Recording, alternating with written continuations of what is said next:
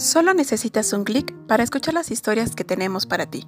Cultura en un clic y su contagio literario te acercarán a un sinfín de relatos, que sin salir de casa te llevarán por un viaje de palabras y letras. Juntos hacemos clic.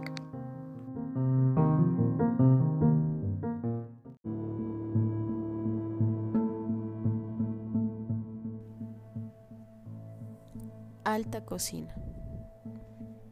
Cuando oigo la lluvia golpear en las ventanas, vuelvo a escuchar sus gritos. Aquellos gritos que se me pegaban a la piel como si fueran ventosas.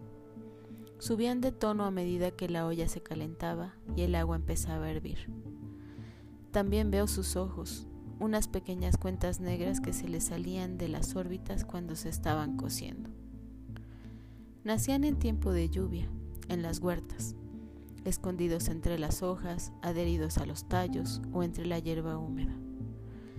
De allí los arrancaban para venderlos y los vendían bien caros, a 3 por 5 centavos regularmente, y cuando había muchos, a 15 centavos la docena. En mi casa se compraban dos pesos cada semana, por ser el platillo obligado de los domingos, y con más frecuencia se había invitados a comer. Con este guiso, mi familia agasajaba a las visitas distinguidas o a las muy apreciadas. No se puede comer mejor preparados en ningún otro sitio, solía decir mi madre, llena de orgullo, cuando elogiaban el platillo. Recuerdo la sombría cocina y la olla donde los cocinaban, preparada y curtida por un viejo cocinero francés.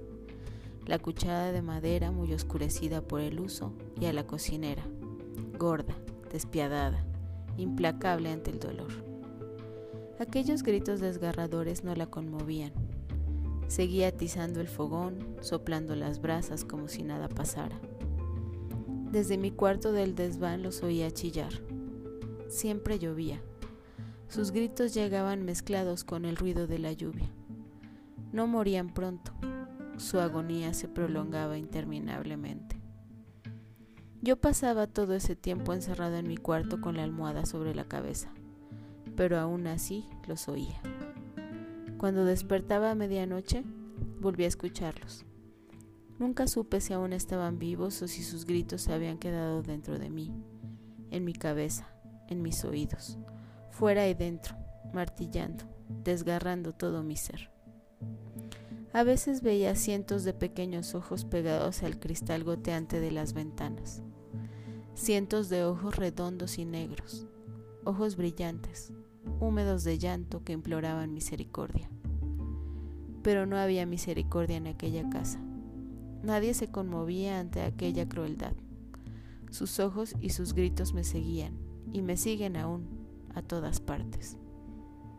Algunas veces me mandaron a comprarlos, yo siempre regresaba sin ellos, asegurando que no había encontrado nada. Un día sospecharon de mí y nunca más fui enviado. Iba entonces la cocinera. Ella volvía con la cubeta llena. Yo la miraba con el desprecio con que se puede mirar al más cruel verdugo. Ella fruncía la chata nariz y soplaba desdeñosa. Su preparación resultaba ser una cosa muy complicada y tomaba tiempo.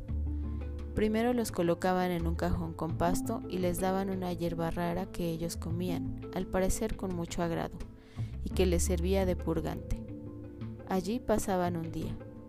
Al siguiente los bañaban cuidadosamente para no lastimarlos y los secaban. Los metían en la olla llena de agua fría, hierbas de olor y especias, vinagre y sal. Cuando el agua se iba calentando empezaban a chillar, a chillar, a chillar.